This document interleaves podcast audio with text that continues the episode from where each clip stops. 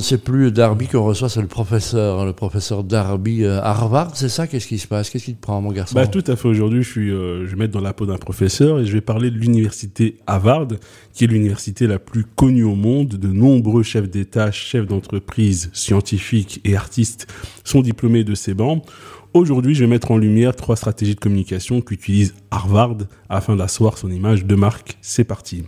La première stratégie, la fiction. Même si c'est étonnant, Harvard utilise énormément le pouvoir des films et des séries pour asseoir son image de marque, d'université assez prestigieuse. Prenons l'exemple par exemple de la série Suits, avec le redoutable avocat Harvey Specter. Cette série à succès international où on découvre notamment Meghan Markle est un véritable support publicitaire pour l'université.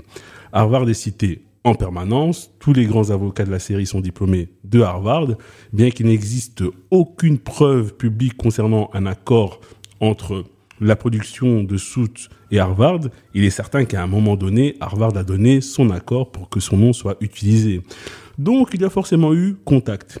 Et cette stratégie est intéressante car elle inspire au public que Harvard est l'école la plus prestigieuse au monde en utilisant le pouvoir des séries et le monde du cinéma. Deuxième stratégie, les produits. c'est du product placement, hein, clairement. Voilà, c'est du voilà, c'est du placement de produits, c'est du naming euh, en permanence. Deuxième stratégie, euh, les produits dérivés, merchandising en jargon marketing. Harvard met en vente une multitude de produits dérivés à son image. Le plus connu reste le fameux pull Harvard, le, tu vois, le pull minimaliste avec écrit Harvard sur le torse, mhm. porté à travers le monde. Ces vêtements sont également vendus via des distributeurs tels que Celio, H&M et Kiabi, ce qui constitue une entrée financière non négligeable pour l'université. Cette stratégie est intéressante car Harvard devient une marque que le public va s'approprier. Et enfin, la troisième stratégie, c'est les diplômes honorifiques. Même si c'est étonnant, symbole de la méritocratie universitaire, Harvard remet régulièrement des diplômes honorifiques à des personnalités. Oprah Winfrey, Tom Hanks ou encore Mark Zuckerberg ont tous reçu un diplôme honorifique de l'université. Le but de ces diplômes est, disons, officiellement d'apporter une reconnaissance au travail des bénéficiaires, mais en Stummeling, ça permet d'assurer un réseau puissant et une visibilité envers l'université. Quand tu offres un diplôme honorifique à un Zuckerberg, qui, rappelons-le, fait partie des dix Américains les plus riches, tu es certain que les médias vont en parler. Et, secondo, tu sais que subtilement, quand tu auras besoin de financement pour refaire ton toit, ben tu seras directement qui appelé.